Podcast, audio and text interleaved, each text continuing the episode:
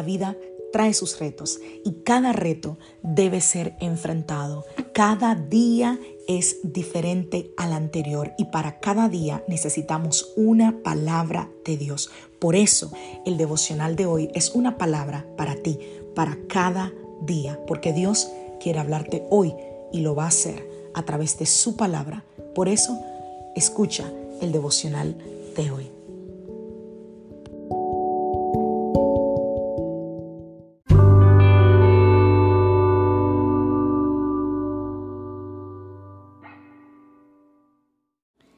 Devocional del día de hoy.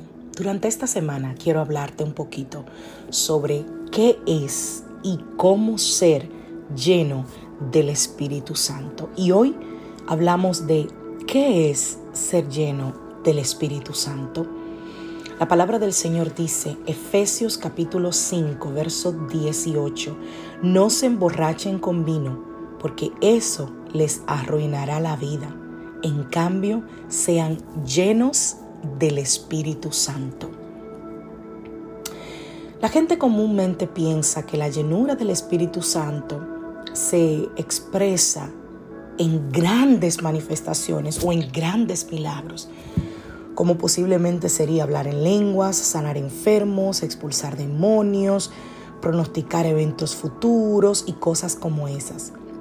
Pero lo cierto es que la llenura del Espíritu Santo no solo se manifiesta de esa manera, sino que también lo hace cuando nosotros hacemos cosas quizás que sean menos espectaculares para la gente, pero que sí son importantes, como compartir el Evangelio a un desconocido, como cuando te conmueves hasta las lágrimas cuando escuchas una, una alabanza o una prédica, o como cuando te alejas de la tentación, por poner solo algunos ejemplos. En Efesios 5:18, el apóstol Pablo nos enseña esa verdad y él dice que para vivir una vida cristiana nosotros necesitamos ser llenos del Espíritu Santo.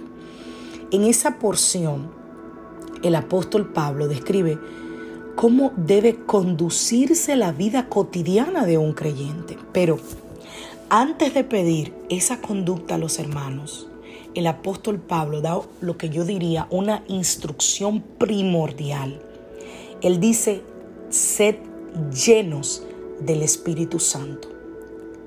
Lo que Él nos está dando a entender es que para poder vivir una vida de esa manera que el apóstol recomienda, y si no lo has leído, te sugiero que vayas al libro de Efesios y leas todo el capítulo 5, él dice que para poder vivir esa vida usted necesita ser lleno del Espíritu Santo.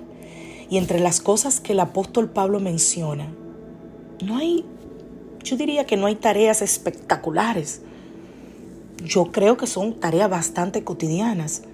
Andar en paz y humildad, vivir alabando a Dios, amar a las personas, sujetarse las esposas al marido, el marido amar a la mujer, trabajar con esfuerzo, honrar a los padres, etcétera, etcétera, etcétera. Y aunque esas cosas parecen cotidianas, el apóstol Pablo sabe que son imposibles de realizar sin la llenura del Espíritu de Dios. Por eso, la instrucción del apóstol Pablo de que seamos llenos del Espíritu Santo. Y bueno, y dicho sea de paso, en ningún otro lado de la Biblia leemos esa, em, esa instrucción, ese mandato tan claramente como lo leemos en ese pasaje.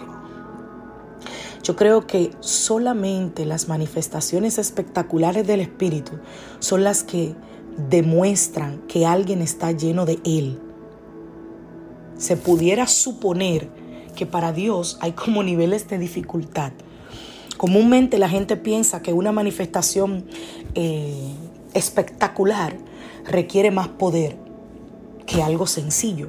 Pero lo cierto es que para Dios requiere exactamente el mismo esfuerzo. Ninguno. Ninguno. También se pudiera creer que las cosas sencillas las podemos hacer con nuestras propias fuerzas y que para eso no necesitamos al Espíritu Santo. O que lo podemos hacer porque son cosas ¿verdad? Un poco suficientes. Pero realmente eso es un error. Nosotros debemos entender que en cualquier cosa que el Señor nos ponga por delante para que nosotros realicemos, necesitamos hacerlo con el poder del Señor y que Él lo haga en nosotros. No importa si es una cosa pequeña o si es una cosa grande. Y también debemos dejar de pensar que para Dios hay cosas pequeñas, pues todo lo que nosotros hacemos para Él y en su nombre siempre es grande. Hay tres áreas generales en las que el Espíritu Santo se mueve. Primero, lo primordial es glorificar a Cristo. Lo segundo es en amor. Y número tres es en la santidad. Y dentro de la tarea de glorificar a Cristo, nosotros podemos encontrar el evangelismo, la adoración, la dependencia de la gracia de Dios, de lo que predicaba ayer, etc. Y dentro del amor nosotros encontramos aquellos sacrificios que nosotros hacemos hacia las personas en nombre del Señor. Y dentro del área de la santidad, nosotros encontramos el arrepentimiento, la confesión de pecados, la resistencia a la tentación, etcétera, etcétera. Para todo eso, hermano, necesitamos la llenura del Espíritu Santo. Desear cualquier cosa piadosa y para Cristo, eso es un resultado de nuestra nueva naturaleza.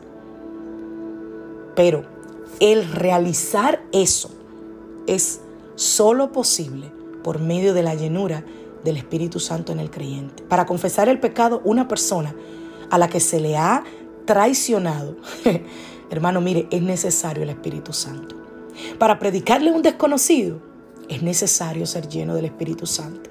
Para desprenderte de dinero y dárselo a alguien con necesidad, tú necesitas el amor de Cristo. Se necesita el poder que viene de lo alto.